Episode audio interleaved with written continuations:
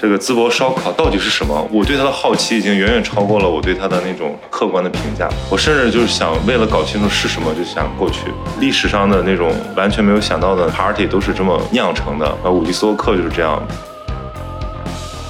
当快乐成为了一趟旅行的目的的时候，你就会变得很不快乐。假设我们现在做一个区别，就是让你不发任何东西，不做任何社交媒体的自我呈现。你觉得这次旅行跟对你的意义有没有不同？其实游客跟所谓的了解一个文化本身就是冲突的，因为你只是一个过客，你你并不承载那个生活的重量，你只是轻轻的一瞥，甚至你这一瞥都是带有很多滤镜的。我最最不理解的是，为什么有人要跟名画合影？就这件事情，我是百思不得其解。这种斡旋让我深深的爱上了这个地方。就是就是你最后会有一种我战胜了他，或者说我跟他呃真的就是斡旋，就是你们各有胜负。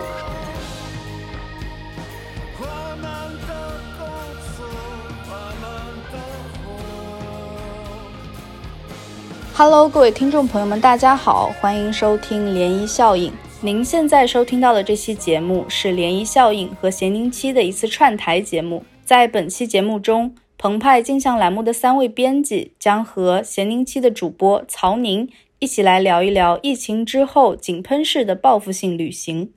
上海虹桥四月二十八日当天发往全国范围内所有车站的车票全部售空。这是自晚清，也就是一九零八年沪宁铁路通车以来，上海市内火车站所有车票第一次全部售空。与此同时，今年的五一节，曾经因为疫情受到影响的演出市场也在逐渐的回暖。根据大麦发布的五一档演出观察统计，五一小长假期间，线下专业演出已经超过了三千八百场，与二零一九年的同期相比，增幅已经达到了百分之二百五。这些无疑都是疫情之后经济强劲复苏的一个重要的信号，但是落实到个体层面，就业危机、失业危机以及种种的生活困境还远远没有消散。一边是经济形势、消费行为枯木逢春一样的繁荣的态势，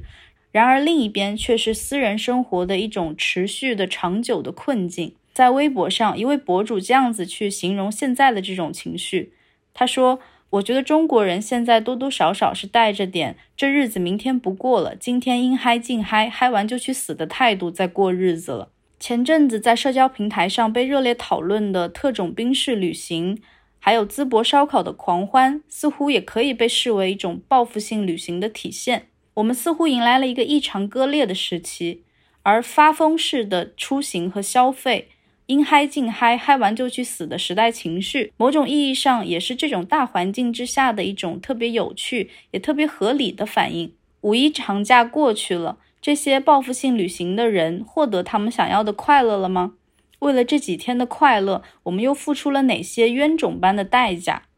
这些年，中国人心中的旅行胜地也一直在变迁，而这变迁的背后反映的又是怎样的一种社会愿景的变化？当我们在期待一场旅行时，作为游客的我们到底在期待着什么？近期，曹宁刚刚结束了他为期一个月的欧洲之行，我们也很有幸邀请到曹宁来和我们一起聊一聊以上的话题。我是澎湃新闻镜像栏目的编辑林柳毅，也是本期播客的主播。与我们一起参与这次讨论的还有澎湃新闻镜像栏目的编辑吴小慧。嗨，大家好，我是吴小慧。以及澎湃镜像的实习编辑方毅同学，Hello，大家好，我是方毅。还有 B 站知识区热门 UP 主、播客节目咸宁七的主播曹宁，Hello，大家好，我是那个咸宁七的主播曹宁。呃，那我们就直接进入第一个 part 吧，就是大家在旅游的时候会有那种喜欢阅读的习惯吗？我觉得很多时候都是带着文学的想象出发的，比如说刚才提到那个。阿兰·德伯顿啊，旅旅行的艺术，对，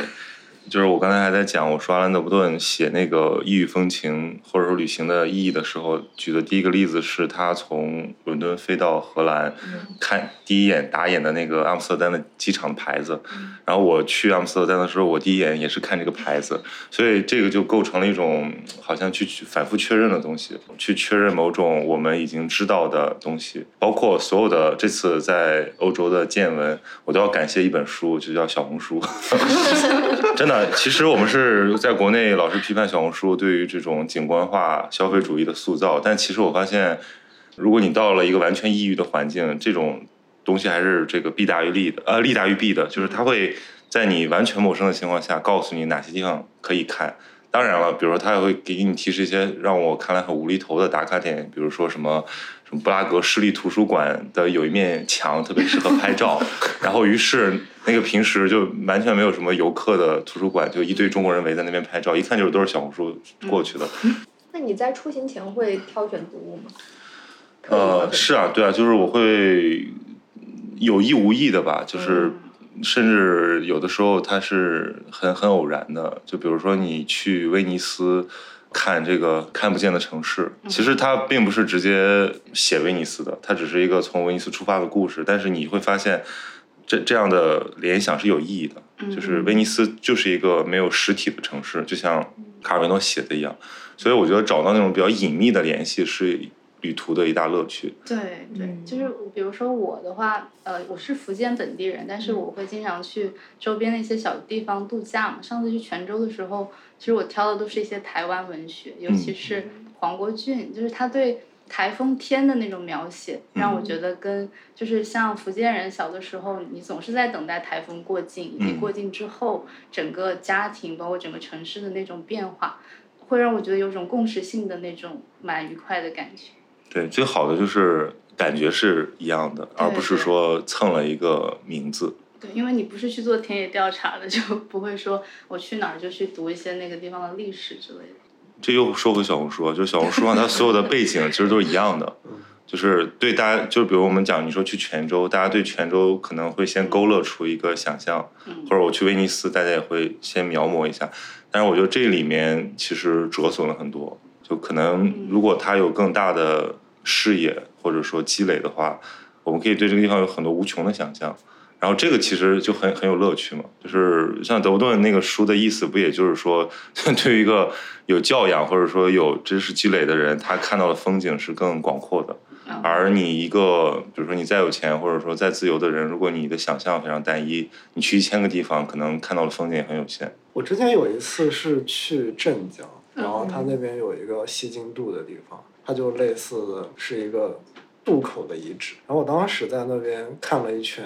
然后我就想这个地方它很有故事性，它就会让我想到《河神》那部电视剧。后来在豆瓣上搜了很久，好像没有那个地方相关的一些书。我的话，我可能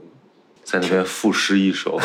也没有，从此就有关联了。就是就很想找一个，就是跟当地有发生一个密切联系的一个读物，但有时候找不到的话，可能就是大概。是根据它的季节，根据它的气候，这样去调研。哦，对。其实有一类人叫做作协作家嘛，就是比如说每个地方都有什么作家学会会员，就是所谓的老 老老干部文学，就他们的那类作家的功能就是描写自己的家乡的风土人情。有的时候我也会看一看，比如说有的时候景点里面会卖，你完全没有听过他，而他而且他写的东西你一看，也就是说不是这种呃主流的。特别国内大家都熟知的，但是里面不乏好东西，因为有很多人就是他很爱自己的家乡，而且他做了很多这样的整理工作。但是大部分呢，我觉得可能还是在加深一种刻板的想象。哎，那大家会因为某一些文艺作品，然后就是让你特别特别向往一个地方？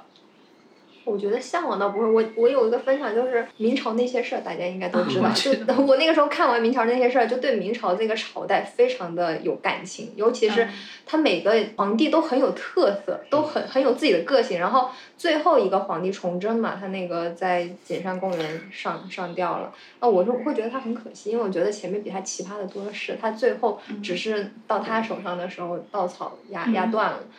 我正好去北京出差，我就给自己安排了一下午的空档时间。就我那景山我去过很多次，但我特意就是那次平就调下崇祯，对对，就就就就抱着那种那种觉得它很可惜的那种心情，嗯，嗯，就好像认识了一个一个朋友。你你这种是非常就古代的文人最喜欢的一个活动，就怀古嘛。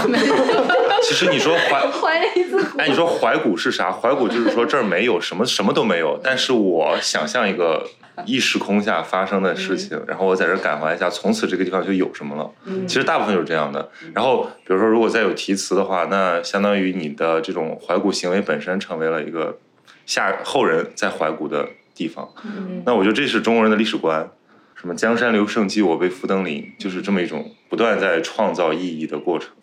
我的话，我可能之前深受毕赣荼毒，就是对贵州会有一些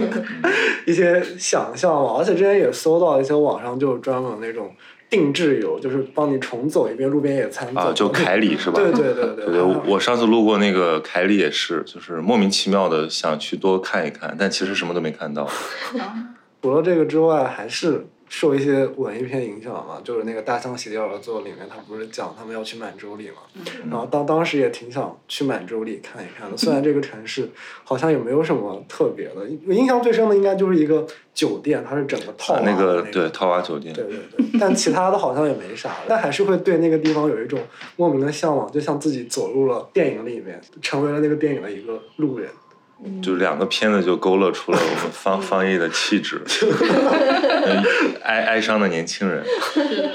对，呃，我我其实去那不勒斯是这么一个情情节，因为之前什么想去那不勒斯？啊，我其实说到底，我就是因为那部书想去。就是我当时在罗马，然后那不勒斯在南边嘛，我的所有行程都是往北的，嗯所以我最后做了一个选择，就是做一个 day trip，早晨一大早坐那个最早的一班火车去那不勒斯，然后晚上再赶回罗马，相当于是一个就是旅游团的行为。是因为那个费兰特那个那不勒斯四部曲嘛，我当时看了，然后并且也看了电视剧，而且也做了视频，整体上我对这个书的印象特别深。然后我就想知道一下那不勒斯到底是个啥样子的，所以我就去了。然后你打开小红书就知道，特别不友好。他们说那不是脏乱差，然后说一一出火车站有粪便味儿，然后街上可能还有小偷。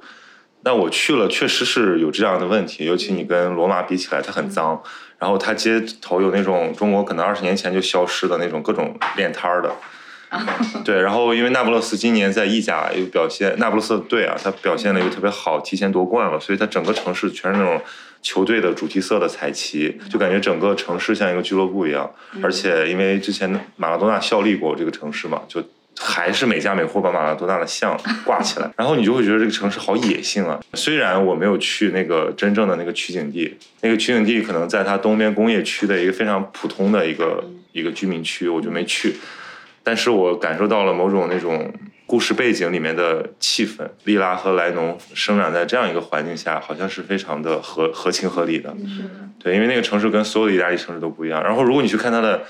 呃历史也是这样，因为它以前是个希腊人建的城市，然后它又是个火山之下的地方，所以它一直有一种危机感，就有一种不过的感觉。就是你站在它那个城市边上，这边是一片美丽的海，然后那边就是那个火山。这个维苏威火山是现在最活跃的火山，就很有可能这个城市可能会再次覆灭。所以我觉得那种野性可能是跟那个文本一种一种互文吧。如果你没有去过那不勒斯这个城市，你在看那个书的时候，我觉得会隔了一层。我向往到都不是一些景观，就比如说你刚刚说到意大利的话，我会觉得像安东尼奥尼和费里尼之类的电影，会让我对那种生活方式，就是呃嗯欧洲的那种人与人之间的关系，那种社交模式非常向往。包括伍迪·艾伦让我就很向往纽约，但是我我觉得我不是想要成为一个纽约的游客，我想成为纽约的一部分。对，其实是它是一种生活方式的，对像我去巴黎也是这样。我去巴黎，这是另一个好玩的故事，就是我我才知道原来日本人日本人很迷迷迷恋那个法国嘛，法国文化，尤其是那个太阳王时期的。然后他们有一个叫就是巴黎综合症。巴黎综合症的意思是说，因为太向往巴黎，去了巴黎之后，看到滤镜褪去之后产生的那种不适感，崩溃了一。种对一种 一种心理落差。对，其实我也多少有点儿，就是哦，他刚才讲那个 纽约和意大利，那我去巴黎就是，什么午夜巴黎那种，对吧？嗯，还有红麦的那种电影里勾勒出那种巴黎。对，但是你你你再去看现在的那些短视频博主，他们的创作就是真实的巴黎和滤镜中的巴黎。嗯其实我觉得巴黎就是没什么，呃，那让你幻灭的主要的点是什么呀？就像所有的城市，你对它都有想象，但其实它那个想象就是冰山一角。对我我倒没有幻灭，是我觉得这种想象很有意思。就我们向往的其实是某种，你说是知识分子趣味，或者说是什么现代趣味啊，其实那个东西是我们一种投射。如果你在巴黎，也可以活在那样的一个嗯、呃状态里。那大家都是出行前会做规划的人吗？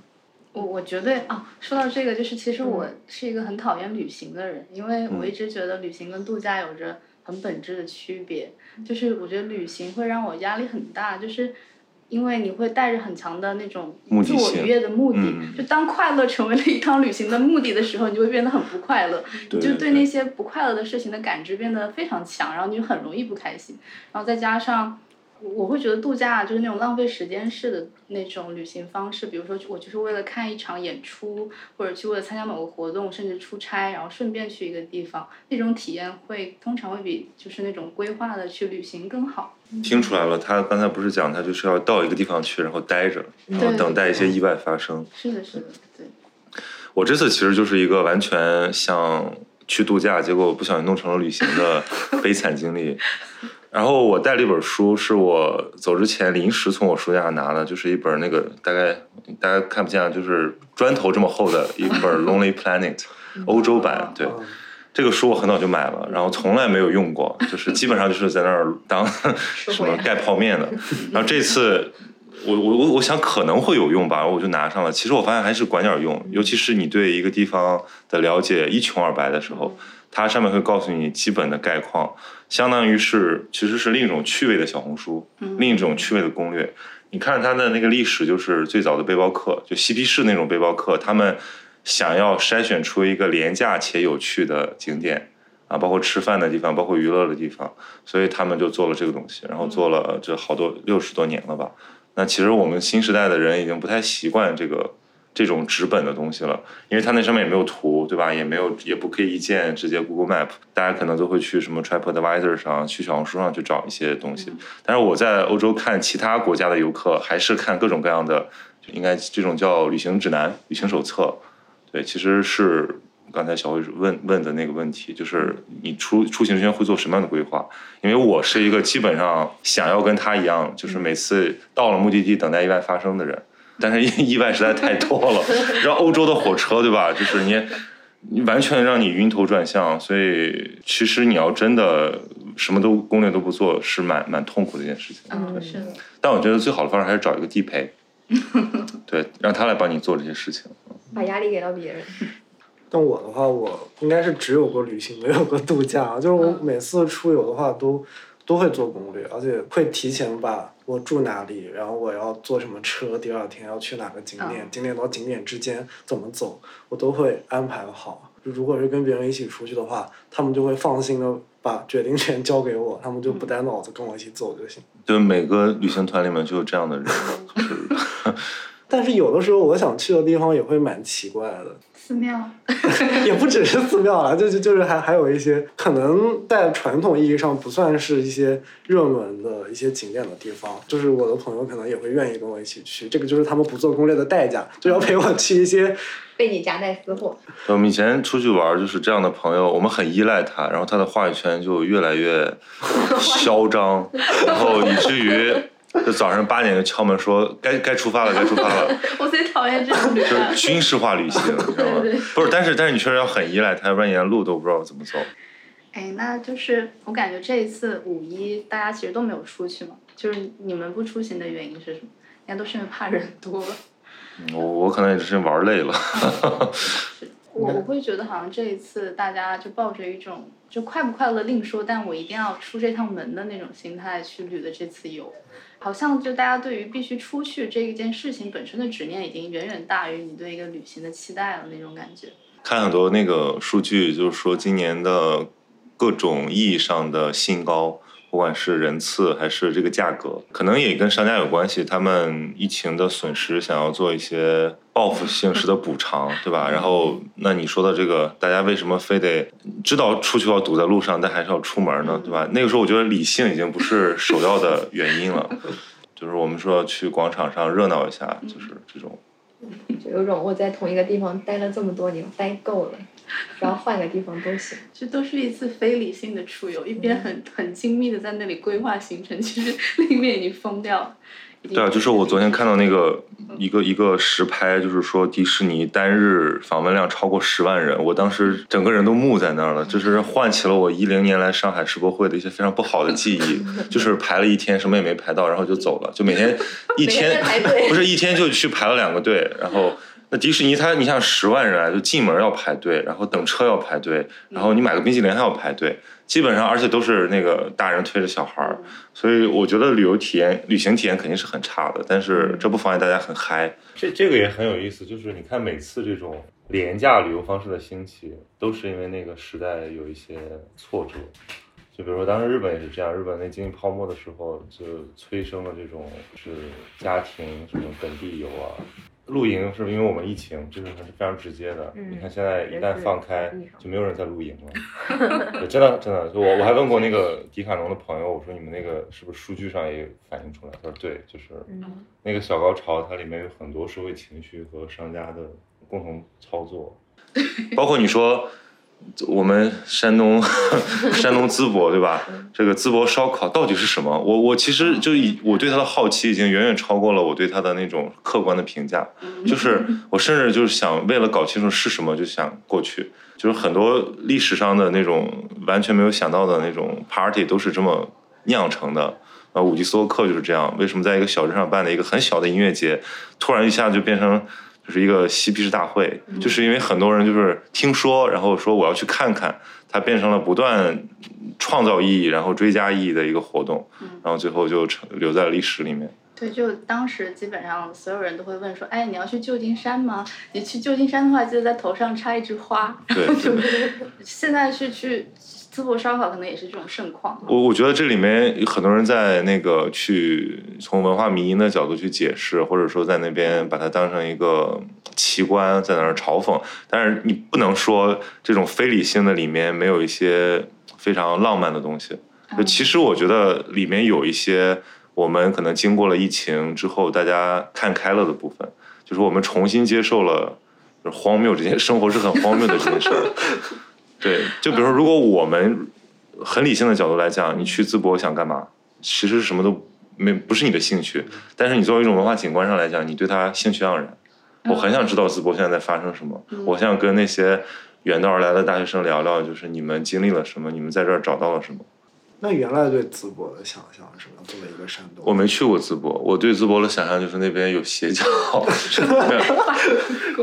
不是有全全能神，这个我在我长我知道这个对，在我长大的时候，你知道这件事情轰动 轰动全国，就是说一个开着卡宴的什么大哥，然后在麦当劳打人，这是当年整个你你学你如果你想学新闻的话，你不可能不记得了一件事儿。然后再加上那个地方应该还是挺富的吧，就听说很多很多遍地宝马什么的。那这是我作为一个 青岛人对对另一个山东城市的想象，对。嗯，我我他的这个事儿的起因不还是因为那个有一些政府主导在里面吗？就他，我觉得这个很聪明啊，就是说明这个干部年轻化还是带来了很多，就是你听懂了，或者说你识别了现在年轻人嗨什么。嗯。所以很多大学生他就是这就是一个文化迷因了，就是你如果你我们都觉得一个事儿好玩的话，哪怕它再荒谬，这件事也是好玩的。对。对，如果只是你觉得它有意思，但就像现在很多的那种。景区他们会拍拍脑袋想出一个东西来，其实没人 care。嗯，对，所以我觉得淄博市还是做的很聪明的。对，那我们就就静待这个事情变成他可能自己都想象不到的样子就好了。嗯，然后在文化史上留下一笔。对，就是中国亚文化在二 二零二零年代的一种变体。之前做过一期节目，就是讲这个大理的亚逼，嗯，就是一些。就这一批去大理的年轻人，跟之前那些有点中产的还不一样。他们很多可能真正的嬉皮，呃，有一点这个味道，就他可能并没有想好自己要做什么，他不是去隐居的，他就是去醉生梦死的，或者说是探索自我的，就在那边浪着、嗨着，然后可能也说不好要去追寻什么，有一点嬉皮的那个味道。那你这次在欧洲待了有一个月，然后你自己的观察的话，你觉得说像疫情之后，欧洲人他们的生活也像我们中国人一样，就他们都疯了吗？他们有什么变化？我觉得他们可能 他们可能疯过了，他们现在恢复正常了，就是呃，但整体上来讲，我觉得好像欧洲的气氛比我们要更松弛一点。嗯比如说，我不会觉得那么的焦虑。当然，我不生活在那个环境里，那种日常性的压力肯定每个国家、每个社会的人都有。但是，我觉得从比如街头人的神情，或者说他基础设施所配备的这种功能上来讲，你明显感觉到啊，尤其意大利人，对吧？地中海沿岸的人，他是非常慢的，他甚至是有的时候那个迟到让你有点抓狂，对。但是他们不以为意，所以呃，我觉得这个是一个很大的差别。再一个就是。你像整个欧洲，它节日特别多。就我去的时候，啊，我先就别说欧洲了，就是整个的这个，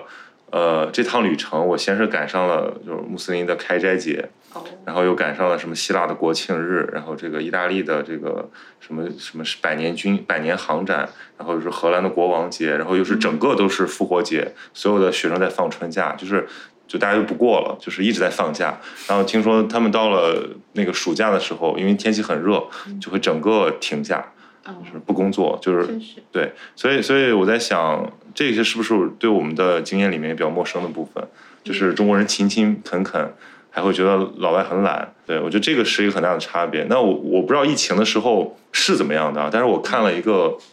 一个作家他写的他在巴黎封控时候的一个笔记。呃，就是那个时候他会每天出去，其实也在呃经受恐慌，然后也在承受那种未知的带来的潜在的压力。就巴巴黎封城这件事儿，其实对他们来讲也是陌生的，对，并不比我们好多少，而且也是民怨沸腾的，也是有很多未经消化的伤口的。说到刚刚说那个欧洲人特别爱度假这个事儿，然后我我也看到一个特别有意思的一个观察吧，就是法国人是真的真的很爱度假。大家都知道法国人他们很喜欢那种小麦色肌肤吧，或者说一种比较健康的肤色。我原本以为这只是一种纯粹的审美偏好，但后来发现其实它也是一种跟度假相关的一种权利的象征，就是意味着你有很一份非常。福利非常高的一个职业，然后你有闲有钱对对，你每年夏天你你如果不去度假把自己晒黑的话，你是要被同事鄙视的，就是这成为了一种社交或者说一种社会的一种符号嘛。所以其实旅行它其实背后有很多这种文化符号和资本符号在，它不是一件，其实它是一个蛮怎么说呢，存在很多阶级差异的一件事情。对，就每个人去旅行的目的也不一样，有的人真的就是想去放松，然后有的人是想让别人知道自己去了这儿。对，就我就问这么问一个问题，就是如果在听这个节目的各位，你旅行了，假设我们现在做一个区别，就是让你不发任何东西，不做任何社交媒体的自我呈现，你觉得这次旅行跟对你的意义有没有不同？嗯，其实大家可以想想这个问题，深思一下。就我觉得我是。我一直以来都觉得好像啊，旅行是很必要的，就好像是社会灌输给我的概念。但是其实我是在几年前突然意识到，我根本不喜欢旅行这件事情。就大家喜欢那些，我根本不喜欢。然后包括我在看那个阿兰·德波顿的《旅行的艺术》里面，他写到，就是那个于斯曼的小说里一个主人公，他去了荷兰，就可能待了一个上午不到，他就直接拎着包回去了。最后他在一个美术馆看到荷兰的画作的展览的时候，他觉得说。哦，其实这个才是我真正呃已经足够了，这个才是我想看到的那个荷兰啊，我已经看到了。对，然后我我经常在这个旅行的后半段产生一种为什么来这里，就是一种疲于奔命的状态。啊，我当然知道那些地方它可能产生无穷的意义，可是我已经没有那个状态了。啊。对，所以所以旅行的收获应该是一件很主观的事情。我有个朋友更极端，就每次我们出去，他看到任何事情他都不拍照，或者说他都他都不留念。呃，比如说我们一起，我们在当时在在在美国玩嘛，我们就什么看到大峡谷非常激动，我们说什么合张影，他说没没有意义，他说他说我看到的任何事情都会忘掉。对，然后我说你为什么要出来？但那他的回答是说出来是因为跟你们在一起。哦。我就让我觉得很高级。真的很高级。对。呃，所以就是你们在旅行当中会有那种觉得啊这一趟特别特别值的那种时刻，或者那种感受，对对，就是让你焕然一新，让你像是一个切片一样的存在。有 moment，我是今年过年的时候，往年过年都是在家里过嘛，嗯，啊，然后今年就想不一样一点，就去广州了。然后本来想着广州会温暖一点，而且又有好吃的，但是就是也是抱着度假的心情变成了那个特种兵旅行，因为因因为正好寒潮来了，然后广州也很冷，零下，我就在那瑟瑟发抖，而且今年过年的时候人广州也人特别多，嗯基本上所有吃饭的地方都要排两个小时以上的队。当时觉得很绝望，就是我明明是为什么要出来？就是我在家在家里不好吗？对，就是在谷底的时候，突然 the moment 来了，就是我那个时候正好从顺德又回到了广州，很疲惫，晚上已经九十点了，然后到酒店入住以后，嗯，跟朋友说还是出来去买个水，然后再逛一逛，就晚上看一下晚上的广州塔。路上突然没人了，然后又有自行车，我们就扫辆自行车，两个人在那个广场上面骑。而且那个时候正好天气也慢慢的热起来了，平时可能冷的要死，在家里窝着吃吃那个年夜饭，然后在那个时空下，我就在温暖的广州终于感受到自己在夜晚热带。骑骑着骑着脚踏车看着那个广州塔。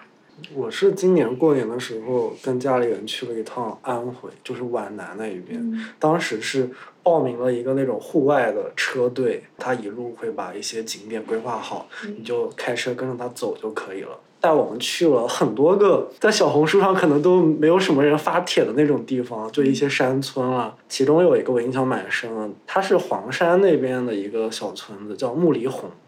车只能开到半山腰的位置，剩下来的一半你得爬上去。那个山路还挺陡的，因为正好那几天玩的时候，我们每天都在爬山，早上爬山看日出，晚上爬山看日落，就一直爬一直爬，然后爬到那一天其实有点累了。但是后来当我们爬到那个山上的时候，看到那个村子那个景，一切好像是值得的，因为它它整个村子它只有五十多户人家，它上面介绍是它整个村子只有两百多个人，就很像是某一个。动漫的一个场景，它它的那个房子都是靠一些竹竿撑在那个山上的，可以沿着那个山一直往前走，走到可以从对岸看它的那个观景台，你就发现就整个茂密的丛林中有有一个村子，就那一刻那个爬山的疲惫好像一下子就被消解掉了，那个瞬间我觉得我印象还蛮深刻的。对，听明白了，其实就是 moment 都是。自己先给挖个坑，然后怎么怎么爬，就怎么跳进去的都忘了，怎么爬出来的记得很清楚。对对对。因为他他刚才说的时候，我在想，其实我们是不断的创造意义的动物嘛，就像，呃，如果我们去一个地方，你不去叙述它，那些事物本身对你来讲是什么，和你如果有一套非常强强烈的意愿，啊，追寻什么，或者说去要体验什么。的这种不同，像我去看那个很知名的那个布鲁盖尔的画，他画雪中猎人，第一反应是说，嗯，他画的很写实哦，这是不是就是那个荷兰乡村的风景啊？尼德不是应该不不应该叫荷兰，应该叫尼德兰，对，应该主主要是现在的比利时境内。但后来你你去再翻翻美术史的书，你发现哦，原来其实他画这个画的时候，这是他的想象。其实那是他对于尼德兰农村的了解，加上他去意大利的过程中途经阿尔卑斯山脉。的风景的一个拼贴，就像比如我们说那个杜甫写望岳的时候，他还没有到泰山呢，那只是他的一种想象。但是我们现在有多少人是拿这种一些人的想象来重新解读这个景观？对，这个我觉得是最有意思的事情，就是你还是怀着什么样东西那个意义上路，然后可能会影响你最终的收获。对，如果我就是去呃到此一游，然后拍照留念，可能也就仅仅是这样而已了。之前还有一次是去西北，就是去走的青藏大环线。第一站带我们去的是那个塔尔寺，然后后来是有一次。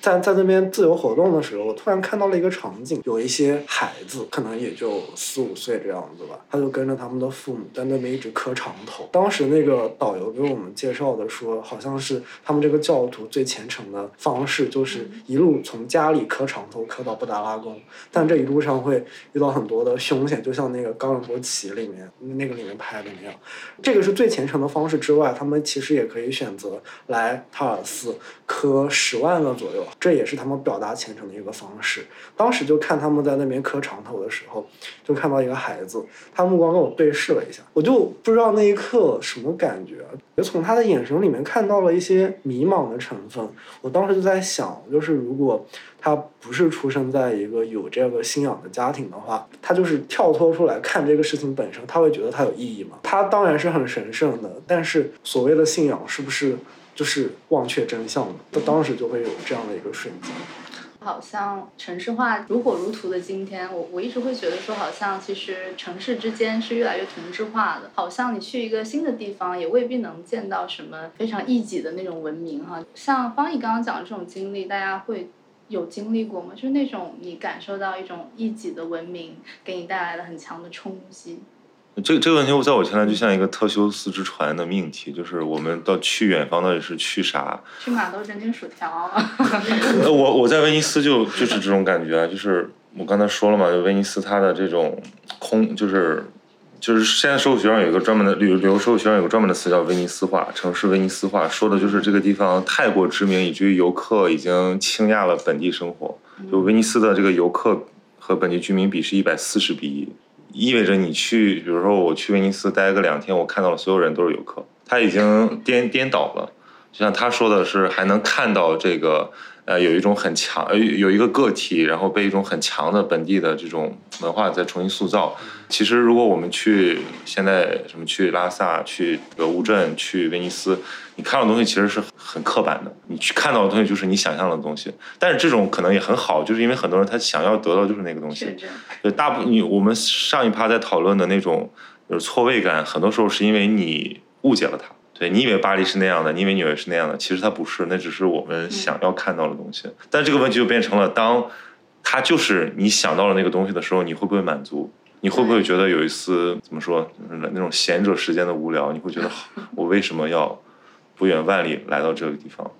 就好像是为了确证说啊，的确实是这样的。对，所以我就我现在就最后觉得就没有实体，就是没有任何的。看不见的，没没没对，没没有威尼斯这个地方，威尼斯就是你的一些意义的想象。我最近就是也看到了一一本书，叫做那个观光客的凝视，或者叫翻译成那个游客凝视嘛。它它是一本人类学的著作，然后它作者叫约翰尤瑞，他就提到了游客凝视这个词。啊，他说游客凝视它的主要的目的就是愉悦嘛，就是你会以一个愉悦和消遣作为一个主要目标。就像刚刚曹宁说的，我们的旅行可能本质的目的是为了去了解一种异域的文明，然后我们是想要去体验和感受的。但是这种游客凝视其实会呃很大程度上的阻碍我们的这种感受。你们会感受到自己其实很多时候的这种游客凝视吗？就像我在那个穆斯林国家，就是其实你会很害怕犯禁忌，因为你知道，就是你来自一个世俗化的国度，然后。那可能你对西方这种基督教国家更熟悉一点，你知道他们的禁忌是什么。但是你对一个伊斯兰教国家可能会带着一点畏惧，所以很多时候你是在故意的自己给自己加戏。呃，就比如说你走在商场里面，突然哎，这个他们要要祷告了。然后你就赶紧的，你就说别爱别爱爱着人家事儿，你就就，其实没有人 care 你在干嘛，然后也没有人，我也没有什么异常，就那些人就非常自然的，就像上厕所一样，他们祷告室就在洗手间旁边，然后我会自己特别嗨，你知道吗？就是我就会想把它当成一个文化观察，是因为什么呢？是因为其实游客跟所谓的了解一个文化本身就是冲突的。因为你只是一个过客，你你并不承载那个生活的重量，你只是轻轻的一瞥，甚至你这一瞥都是带有很多滤镜的。因为像我看那个很多那个新古典主义的那个画，他们很喜欢东方异域风情，呃，安格尔啊，包括那个德穆克罗瓦都画过，但他们都没去过，画那些苏丹在怎么样在宫里，这就是一种投射，最后就是产生了一种愉愉悦的感觉，是因为它可以供那些。啊，王公贵族品评一番，但其实你是很安全的待在自己的生活里。那我们之前连连续三年又跑到东北去，就是一些主播，还有一些摄影师什么的，就是其实该看的我们早都看过了。我们剩下的时间都是在享受某种从空白上创造的那种感觉。比如说，我们会来到一片荒地上，然后一堆人站成一个圈，留下一张照片。你说这个行为本身有任何意义吗？没有，但是。如果你做多了之后，你再回看，好像你可以讲讲述出很多意义来。比嗯如说，你说这是不是一种徒劳？这是不是一种表达？甚至这是不是一种行为艺术？最后我会非常珍惜这些过程，就是你去哪儿不重要，但你跟谁去，发生了什么，这个事情变得很重要。嗯，旅伴很重要。是的，对，但是但是但是我觉得啊，就是去去巴黎看卢浮宫和去淄博吃烧烤还有本质的差别，就是就是就是前者确实是有很重的内容，后者 maybe 有，但是我们可能需要很多的解读。因为刚刚提到游客凝视嘛，我想到简·莫里斯在那个《世界》那本书里面有这样一句话，他说：“我是带着他者的经验看他者，带着自己的经验看我是谁。我看世界就是为了让世界看我。”嗯我觉得我们其实没有办法避免游客凝视这件事情，你就必然带着自己的经验去观察他人，嗯然后同时我们在观察他人的过程中，是可以慢慢的看清楚自己的。我可能会用游客凝视去看自己的家乡，因为我不是长在那儿的，所以嗯其实我反而每次回到那儿的时候，都会有一种游客凝视。然后我的这个凝视的，呃，这个滤镜的来源是我看过的台湾电影，什么侯孝贤、杨德昌的电影。甚至一些台湾文学，或者是马来西亚的华语文学，让我带着这种滤镜去看这个地方的时候，我反而能感受到很多它的一个文化，甚至可以让我自己有一种文化认同。所以我觉得游客凝视有的时候，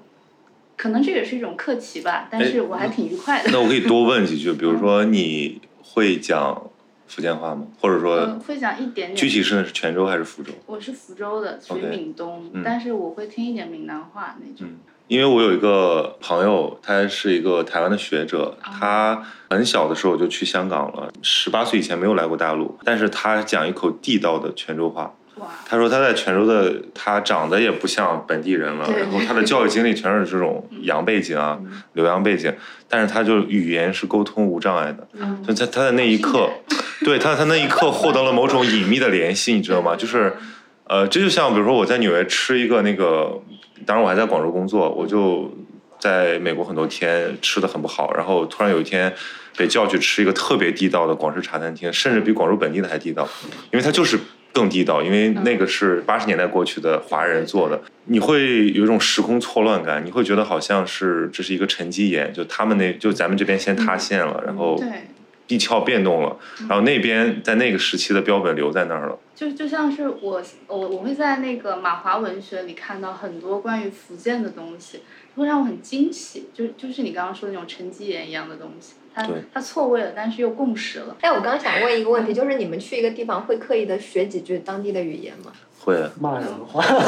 就是感觉学学了当地的语言，会让自己的跟这个地方地缘性更近一点。我记得我小时候有就学校夏令营去了这个福建嘛，然后当时在车上那个导游还教我们几句，嗯是吃饭叫驾崩，阿弟呀、我咖喱贡啊！就是他他说什么皇上是不能轻易来福建的，因为一天要驾崩三次，因为驾崩对就是吃饭的意思。哦，我刚刚想说的就是，呃，我很喜欢那种，比如说在通过一些异域的文明去看见自己文明的这种感觉，可能。对，我觉得这是游客凝视的一种比较好的一种状态。我一直不知道该把福建放在哪一块文明里去看，因为它可能呃闽台闽台的话，它好像跟台湾也有区别。然后，但是我看了马华文学之后，我会觉得哦，原来它属于南洋。然后我就发现，原来我一直之前一直以为自己向往法式，但后来发现我喜欢的是法式法国殖民地的那种感觉，嗯嗯，是一种南洋的风味。对对对。其实我想问一个问题，跟大家讨论一下，就你们觉得，当我们从游客凝视这个角度来看的话，那现在的一些，比如说在地写作这些，真的在地了吗？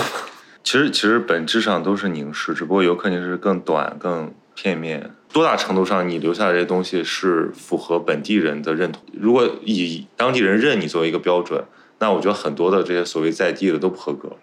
可是我们现在真实的经验是，我们是被这些人塑造了认同，而当地的生活是失语的，甚至是已经湮灭了的。那我要举个例子，就是很经典的金宇澄和繁花。呃，他是一个江苏人，好像是苏北吧，还是苏南，我忘了。但是他不是真正的上海人，可能在上海也是被排挤的呃江苏人，但是他 他在文学界创立了一种语言，就是用上海话去写作。那么，而且这种写作好像是被上海人认同的，就是他作为一个外来者去更好的呈现了上海的文明，他就是很好的一个例子，一种所谓的在地写作的一个例子。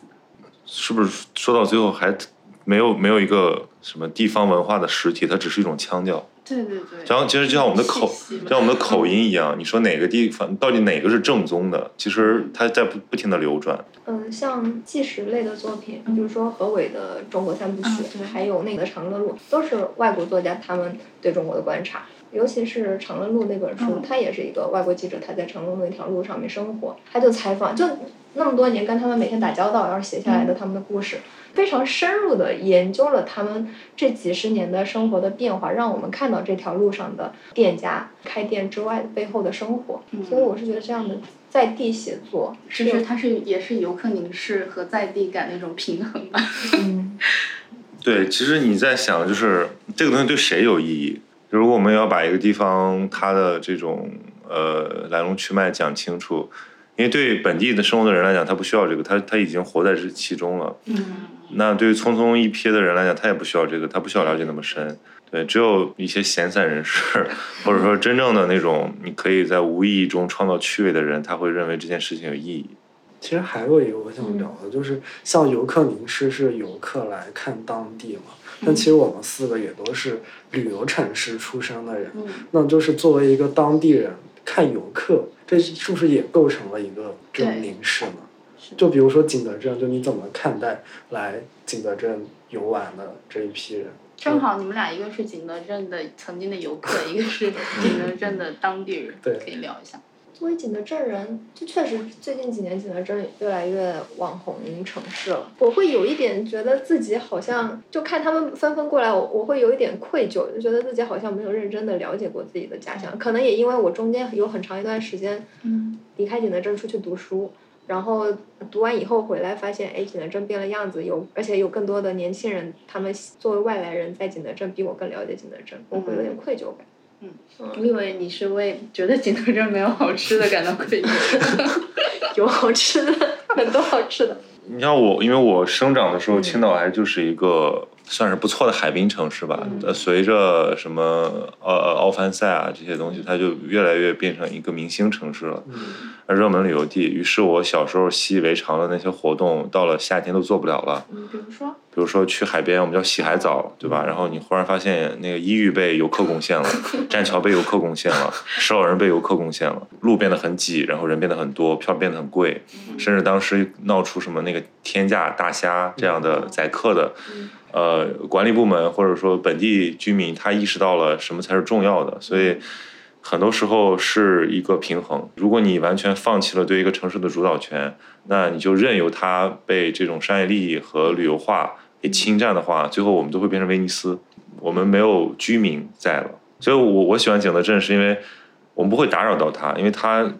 它是一个千年瓷都，它那边的老师傅，包括他那边新的去做手艺的人。他的生活方式还是相对稳定的，他不会因为你来凝视他，他就改变自己去迎合你。对，我觉得几乎没有变，除了它更多高楼出来了。我觉得真正旅游城市就是像三亚这种，你去了那儿没有别的事情做。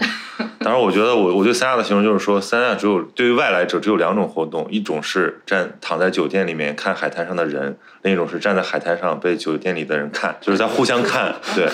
然后你看，是对三亚，它这个结构非常典型嘛，本地人都可以收租啊，相对闲散的干活，然后谋生的是一些内陆的人，或者说是一些这个经济水平更低一点的，他过来可能有高更高的收入，再就是游客，就这么三个群体。同样的这个结构可以搬到新兴的这种所有的旅游城市，像迪拜也是这样，本地人都是。都是都是爷，都躺家里都不出门然后来打工的都是东南亚人、印度人，然后来消费的都是这些有钱的西方人啊、东方人啊。其实，在这样的城市里面，你当然找不到本地生活了，你只有选择哪是哪个阶层或者哪个工种。反正就是杭州特别有意思，因为每每次节假日的时候，政府就会号召大家，就是把杭州留给外地人，争做文明杭州人，特别有意思。那我再说说连云港，就是记得我们上小学的时候有专门一门课，他就会，就我还记得那个书的名字叫《大圣故里》，然后他他就讲孙悟空的老家，就是我我们通过那个《大圣故里》这门课，他就会给你介绍连云港各种的旅游景点。差不多那个时候去那些景点逛也是小学的那个时候。那你说这个很有趣啊，就是仿佛齐天大圣是一个真实存在过的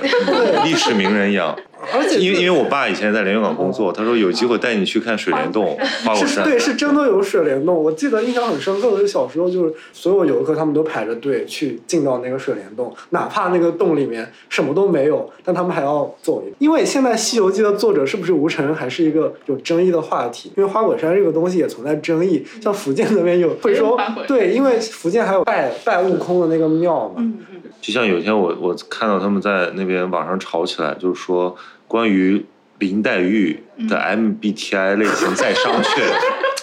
我说林黛玉这个人是一个文学人物，对吧？你这个，所以所以其实我们好像真的就是一个活在虚构意义网络里的，是的，想象的共同体。长城也是新修的呀，这这些事大家谁知道呢？就如果你，但是如果一个人他就是非得揭底，你会发现你的生活好像也不好过，因为你没有任何可以就是自我陶醉，让你抒发浪漫的空间了。我其实去横店也玩过，他那边就是各种那些。仿古的建筑，然后是当时给他们拍戏用的，但现在主要变成了一些游客去参观打卡，就包括他那个什么明清宫苑，是根据故宫那个一比一去仿制的。我觉得其实你仔细去想，这里面的逻辑也挺可怕的，就是一群游客，他们在一个人造的虚假明清宫苑，还有什么《清明上河图》那个场景里面，他们去游览，而且这个这个城市本身跟当地是没有任何关系的，但但还是。很多游客，他们争先恐后的去去到这个地方。就关键是看到了什么嘛？你比如说，如果你让我去看，我就会看到这种过程，就是他想要塑造什么，他实际上影响了谁，然后这种间那个有趣的落差是什么。但是如果我们只是去啊接受一个宣讲，那这是是我不觉得可怕，我觉得很无聊。我觉得那你就坐在家里接受就好了。就像这是其实真和假是一个很有趣的辩题啊，就是到底什么是真的，什么是假的？我觉得没有假的东西，就是哪怕这个地方重修了个假建筑，像我们去中国很多的假古董，对吧？假古城，那也是真的，那是当下的人的经济水平和他们的思想水平决定的。他们认为他们现在应该做这件事情，那可能再过个多少年回来看，这又成了某种文化景观。就就其实是每个地方的人，他们选择让把什么东西打造成一个景观，其实折射的是他们对于自己的一种想象吧。其实还蛮有意思。对我，我觉得唯一是唯一的真和假的标准就在于你是不是真的全然接受这个环境的存在。因为如果你接受的话，所有人的参与，所有人对它的塑造，你都应该试图去了解，并且解读出一个。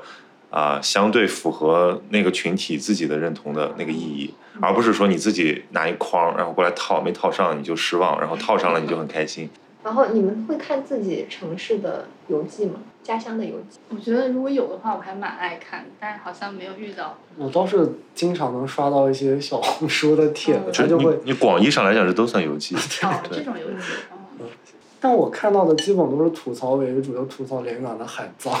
之类的，然后就是什么避雷连云港啊之类的。然后，但是我感觉他们没去对地方。这这蛮有意思的，就是小红书啊，真的，你最后感慨我们这个。集体主义对人的塑造，就是他钻了空子、占了便宜、踩了坑、避了雷，他都要跟他们同胞说一声，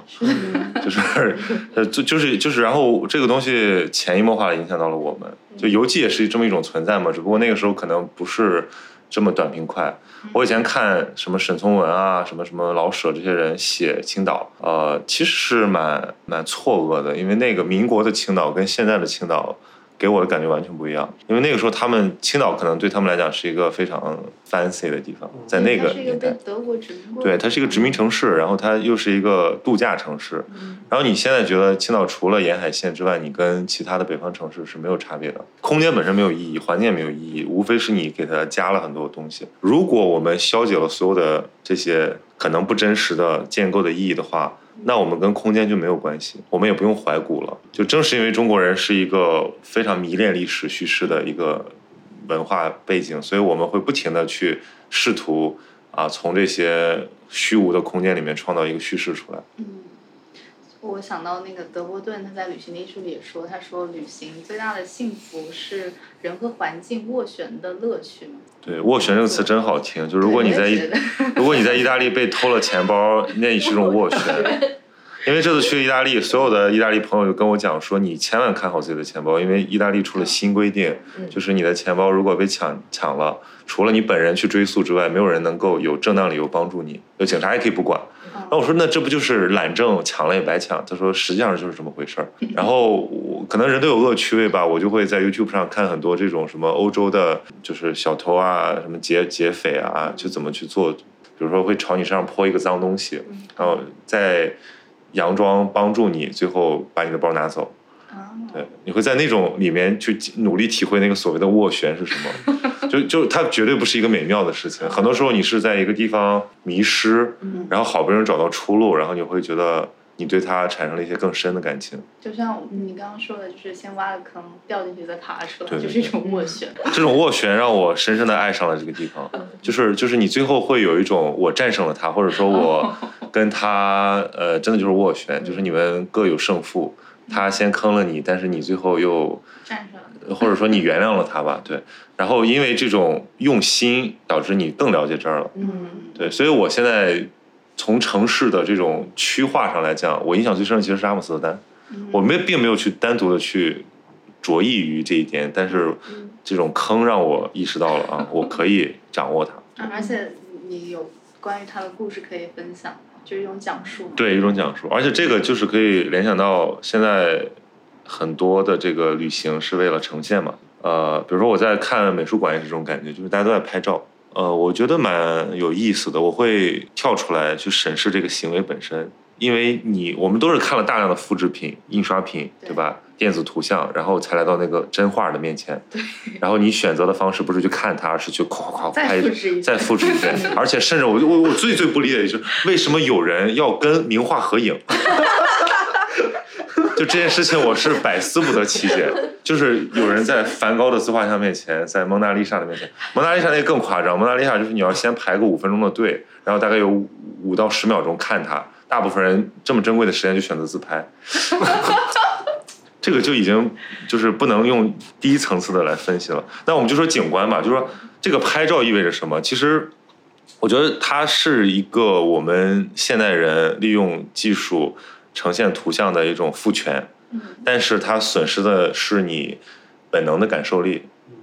就可以讲吧，你拍了那么多照片，其实没有多少是你真正印象深刻的。但是如果你选择在那边。素描，或者说写一点什么东西，或者在那边进行一些，比如说我们这种啊清谈，可能你带走的东西，比你拍了一堆照片要多得多。我也是这样，我现在去一个我喜欢的城市，也会习惯带个相机，然后对我来说，回来以后除了在那边留下的回忆以外。我会愿意去翻我曾经拍下的照片。我是把它当日记来拍。我在想，会不会有一种可能是我们现在对于视觉信息太过于追寻，就是以至于我们退化了其他感官的一些感就是这么回事就听听觉啊、嗅觉啊，是就是这种感知的感觉。嗯，可能因为听觉和嗅觉都难以储存吧。嗯，但但其实我现在旅行了这么多年。对我来说，最重要的是一个是我看看到的东西，同时，就比如说它非常的美，我希望通过相机能够把它的六七分的美给拍下来，那就够了。然后其次是嗅觉和味觉，就是我吃到了当地我觉得非常好吃的东西。就如果有这两点的话，我觉得去这个地方就很值得。我现在因为我我我我也很喜欢拍照嘛，去一个地方就想拍很多很多照片留下它。但有的时候我会在反思，我拍照的过程中，我并没有享受这个。景色本身，然后现在的策略就是到一个地方赶快拍，要把拍的都拍完了，拍完之后完成任务了，我就可以享受它。做那种旅行 vlog 的话，后面就会变成一种自我压迫，就是你不知道你是在工作还是在单纯的生活。我们不需要，就如果你在生活的过程中随时还要跳出一个来审视你的生活的话，你就没法好好生活。是，我觉得所有人都是这样。就是如果比如说你今天太在意别人怎么看你。啊，别或者你就是你拍出的怎么自我呈现，你会丧失掉你对这个东西本能的反应。嗯对，所以最好的方式是不要不要不要有这这一层。而且大家，但是这个我觉得是一种视觉上的一个 trick。为什么很多人都会相信所谓的那种旅行 vlog 呀，或者说那种仿真的纪录片是真的呢？对他只要跳出来想一下，他就知道那个东西其实是一种再造，而且那个人一定不说狼狈吧，至少非常的用力，让你感觉到他很松弛。我每我每次看 vlog 都会有这种视角，就是我会想他是怎么拍的，然后他拍的时候一定很尴尬，一定有很多路人在看他，就是他一定过得很不愉快，我会有这种视角，然后就会让我把他的那个快乐给消解掉，我就不会那么羡慕他。媒介一一直在塑造这种假的故事，但是我们就是愿意信以为真。所有的那种关于呃我们刚才讲那么多啊，旅行目的地那些美好美妙的故事，都是这样的过程。嗯，它里面不知道有多少艰辛，不知道有多少伪善，但是我们其实是甘愿相信的。对，甚至我们有的时候不愿意戳破这个这一层事实。就如果我们知道所有迪士尼的员工，所有为迪士尼做出奉献的人，他们其实都不住在这里，也不享受这个东西，甚至没有从这上面让自己的生活变得更好，你还愿意相信迪士尼是个美好的地方吗？所以这个问题可以留给每一个喜欢去迪士尼的人。而且我们其实，我我有时候就是也会跳出来想，说自己每次在谈论远方的时候，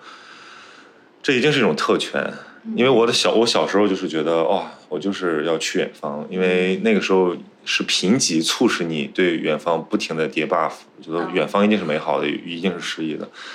那你现在你真正到了远方去，你会发现其实远方跟眼下没有本质的区别，关键是你的眼光，就是它对你意味着什么。就是比如我们现在聊这些，很多人会说，那很多人还没有出去过呢，还有你们在这，这就是特别阶，可以有特别阶级的部分。对对，对，说呃，为什么有的人是去淄博，有的人是去巴黎，对吧对？但是我觉得争论这些话题本身没有意义，这就是一种体验而已。嗯对，就像老有人喜欢把他的那个游历比作那种就是欧洲的壮游，所谓的嗯就那个 great travel。其实你知道，那个旅游完全是一种贵族无所事事、贵族青年打发时间的，嗯就是为了不让他们废掉，所以给制造出了一种浪漫化的想象。它并不是一种真的，呃，就是特别文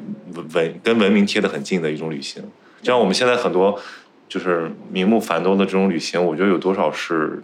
真实的产生的那些意义，有多少是后期往上加的滤镜，这个其实我们只有自己才清楚。就是你刚刚说到，就是欧洲人的那种呃少年游嘛，他就是他们可能，比如英国人，他们在成年的时候都会有一次那样的旅行。中国年轻人他们会去，我们去淄博嘛，对他们去淄博 也不错嘛。对对，对然后或者是他们是特种兵式的旅游，但欧洲贵族可能是那样的一种旅游，但是我觉得本质上是一样的，就是可能你都需要，你你要需要自己的一个少年游吧，对，所以我还觉得特种兵式的年轻人也是蛮好的。我觉得最大的一个可以反思的点在于，就是我们有没有一个真正有营养且坚实的文化基底，且有一个开放的旅程。嗯就我看到，因为我去的时候正好是春假，呃所有的高中生，美国来的、欧洲的，他们全在看各种博物馆。不管你你说他能不能看进去吧，因为我觉得大部分他们也在玩乐，也在也在拍一下照发 ins，但他还是泡在这个环境里。嗯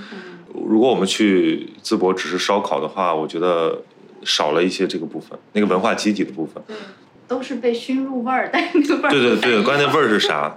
嗯，烧烤，对烧烤味儿也也挺好。对我我记得我以前在我非常渴望出去而不得的时候，我看那个余华写《十八岁出门远行》，嗯那里面有一种非常浪漫的，就是小地方的人对远方的想象嗯和不安。对嗯，这种不安和这种浪漫化，就现在还是在我身上。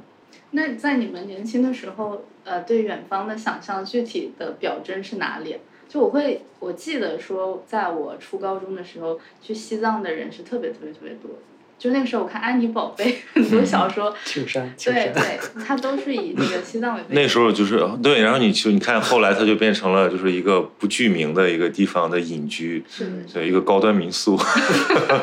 莫干山的高端民宿。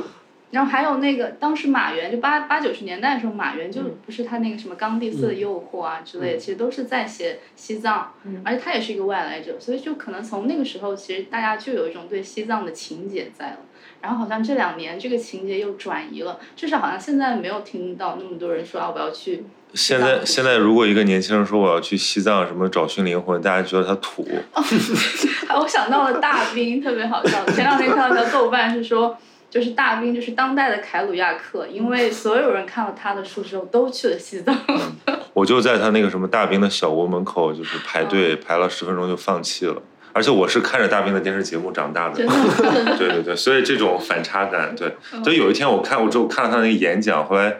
他是那那阵子火了之后，然后出了一系列畅销书嘛。其实他就是过着一种双重身份，一个斜杠青年，一边在电视里面做庸俗娱乐节目主持人，一边做一个特别特别诗意情怀的那种民谣歌手。那是八零后、七零后、八零后对于浪漫的想象。但我们，你看我们现在如果再去拉萨，再去丽江。你其实已经找不到那个东西了。丽江现在已经完全威尼斯化，对，就是都是外地人。我觉得可能唯一的变化就是变得多元化了，就是现在可能有很远方很多，其实远方很多，就是你也可以去布拉格打卡卡夫卡，但是你也可以去打卡周杰伦的 MV，然后你可以去就是青岛去找某偶像剧的取景点，但你也可以去缅怀沈从文和老舍，就是关键看你你要啥。那你们觉得，就是这些年远方的变化，它背后是某种大家社会想象的一种变化？首先是咱们有钱了呀，就是就是以前可能就是我我我小时候对这个东西的一个很深刻的印象，就是有一种鞋叫旅游鞋。哦，对，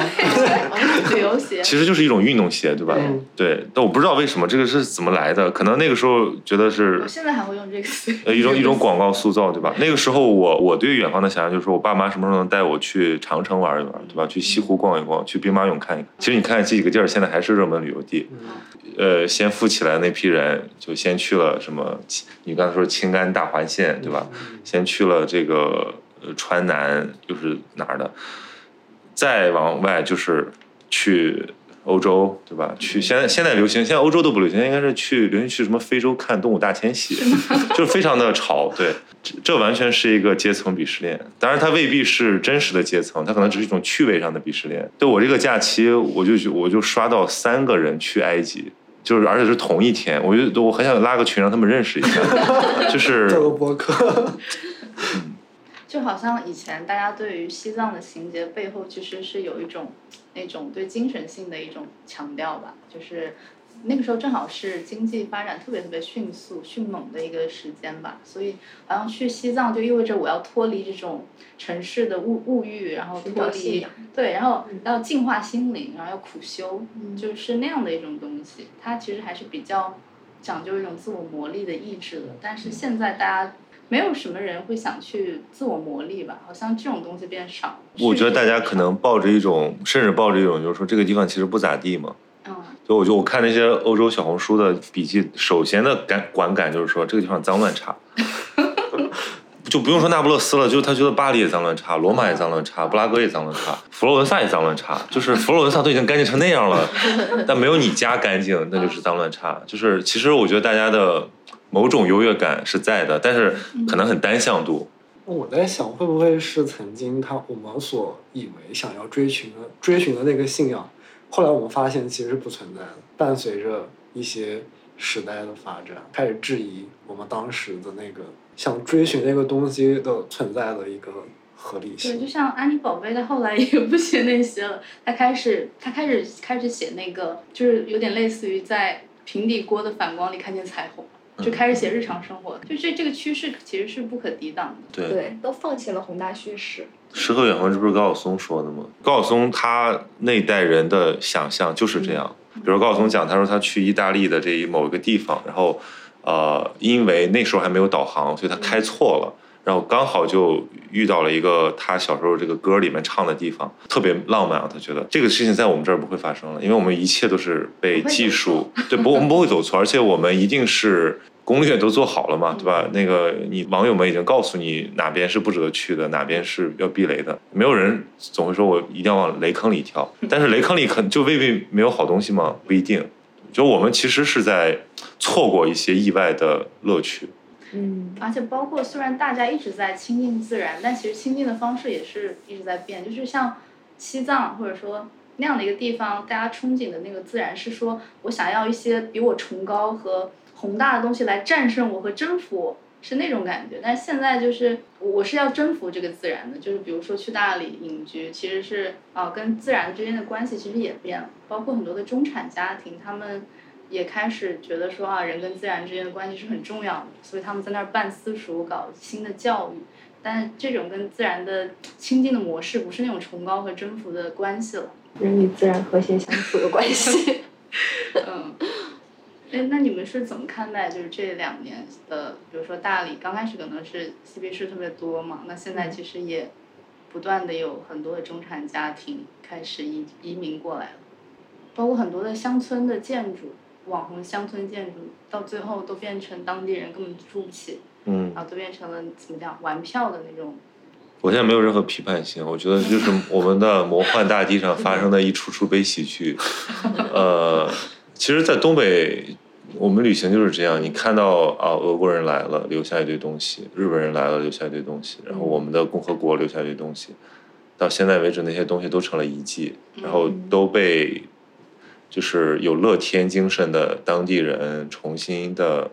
塑造它。所，所以我我我我并不是觉得一定要什么西风压倒东风有一个绝对的正确，我就是觉得我们可以少犯错误，我们可以不要总是推倒重来，嗯留下一些真正有价值的东西。你说现在对，你说你说对啊，文文艺复兴到往后的现在，大家对教会就整个新教对天主教那么的不屑，可是你现在站在那些天主教的伟大遗迹面前，你依然会赞叹。对，你知道这些这都是当年的罪恶啊，这都是花了这么几百年，不知道花了多少人，死了多少人修成的，可是你依然依依然会赞叹，这是一个集体的结晶。但我们现在很有可能变成一种过度内耗式的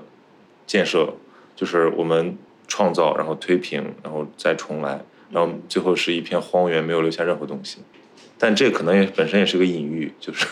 这是我们的命。之前聊到你们会不会看自己家乡的游记嘛？嗯其实是我之前听道长的一个博客，嗯然后就聊那个简莫里斯，然后他自己就说他很喜欢看，他自己香港人嘛，很喜欢看香港的游记，然后甚至他觉得看家乡的游记就像是别人给自己写传记，嗯就你们怎么看这样的？没错，我看《繁花》的时候也觉得有人在给我立传，尤其是当我小时候经常穿梭的街道和电影院都被一比一的画出来的时候，嗯哇，就觉得我因为我是一个记忆力，尤其是对空间的记忆很糟的人，所以我会觉得这是莫大的荣幸。就是在这种时候，嗯很多时候这样的时刻会让我觉得我能不能为世界留下点什么一点都不重要，但有那么一个艺术家替我留下了很多东西。我觉得作为一个读者，普通读者的我是那么的幸运。游记的话，我倒没有直接翻过跟跟连云港有关的。周佳宁呢，去年出了一个小说叫《浪的景》，其中有一篇就是同名的这一篇，他嗯在结尾让那个主人公，他听说魔岩三杰要在连云港的海海边游乐场去开一个演唱会，嗯他就不远万里开车到那个海滩边上。他到了之后，就是发现这里什么都没有，然后他就是历经千辛万苦，长途跋涉过来之后，发现这是个骗局。然后他就在那个海滩旁边看到了一座金字塔，那个金字塔旁边还有一群跟他一样遭受欺骗的人。当时那一群年轻人就问他：“嘿，朋友，你也是受害者？”看到这一段，突然在一个文学作品里面看到了自己的家乡，挺受触动的。我猜测周佳宁本人应该也没有去过连云港的海，因为我也查了资料，就是我们那边也没有过什么魔岩三杰，也没有海边金字塔，也没有游乐园，什么都没有。然后，但是我觉得他反倒写出了我跟我有共鸣的一种情绪吧，就是那种。你也是受害者吗？对我也是受害者，就是那种呃心有不甘，然后遭受一些蒙蔽，然后就在那边惶惶没有出路的这样的一种状态，并且就是看到他那个之后，我就会反思自己，因为我平时也会写点东西，但我好像都在刻意的回避自己的家乡，因为我觉得它没有什么值得我写的，但是这个结尾提醒了我，我觉得我应该为他留下一点什么，因为我也有我的一些个体的一个观察吧。嗯，他说的这个很妙，就是都是一种借假修真。嗯对，你其实最后留下的是你的记忆、你的感知。至于这个地儿真是啥样，我们也没有发言权。其实，我我老觉得这个传记就像，就是这比喻很好啊，就是一种这个这个我看人看我嘛，嗯它这种自恋情节。嗯你像那些那些那个肖像画家，所有的人看到这个肖像画，他肯定都是尽管画的不像，他也会很满意，或者说产生一种怡然自得的状态，因为这个东西是别人对他的一种凝视。嗯可能大部分人还没有这个机会被审视。对，嗯，对，我还蛮高兴，因为我刚刚提到说离家去读书嘛，所以对景德镇没有那么了解了。然后我在网上看到很多景德镇的游记，我还蛮欣喜的。而且我觉得，我我就看到他们说哪哪个地方好玩，哪个地方很好吃，我会跟着那个游记，我也去吃，嗯我也去看。但我我就给你产生另一种感觉，我说嗯哈哈，你看好东西还是没有被他们发现，我的秘密基地完全不，他们不懂，对，就是产哦，生有有有有。对一种有练，对一种恋地的一一种自恋的高端境界，就是嗯说，你看吧，还是还是我们这个本地人比较。如果这个地方能像井水一样往下打一下就有甘泉，再往下打一下还有，那说明这个地方的土壤是厚实的。嗯对，那像深圳这种地方，你打一下就没了，就是你吃的东西都是一样的，所以会有点乏味感。哦，我我之前去经常去北京出差嘛，就坐坐那个出租车的时候，特别喜欢聊天，跟司机聊天。嗯然后我去深圳，然后也是习惯性的跟司机聊天，就问他本地人。然后我同同行的人就同就是就是提醒我说，深圳没有本地人，不要聊。对，但是你在深圳的出租车司机可以听到很多就是深圳的奇迹故事。对嗯，对他从哪里来，他是谁，他怎么认识他，来了就是本地人，大家都不是外地人。嗯我们很难保证我们不是一个地方的匆匆过客。对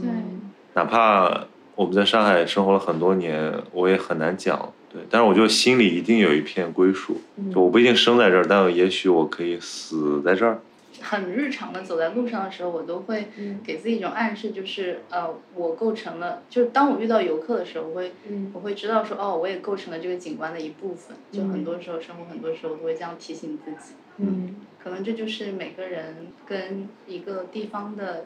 关系的某种隐喻吧，你也构成了它的一部分。嗯对，就没有，所以说白了就是没有远方，只有你在遥望它的时候，它才成为你的远方。嗯，嗯，但现在这个远方不一定是真的远方了，可能就是你的日常。是。让附近成为你的远方，哦，哦，这句话很好。上价值了，可以可以可以当广告语了，对 让远方成为你的附近，不对，让附近成为你的远方。都都可以。让远方成为附近也不错。行，好，那我们今天就到这儿，好，谢谢大家，拜拜拜拜拜拜拜。最后，欢迎听众朋友们在小宇宙本集评论区和大家分享你的五一旅行故事，也欢迎大家在 Show Notes 界面扫码添加“涟漪效应小助手”，进入涟漪效应听友群，在群中与主播畅聊热点话题。您的想法也有机会呈现在节目内容中。群内还有不定期的嘉宾空降与抽奖活动，期待您的参与。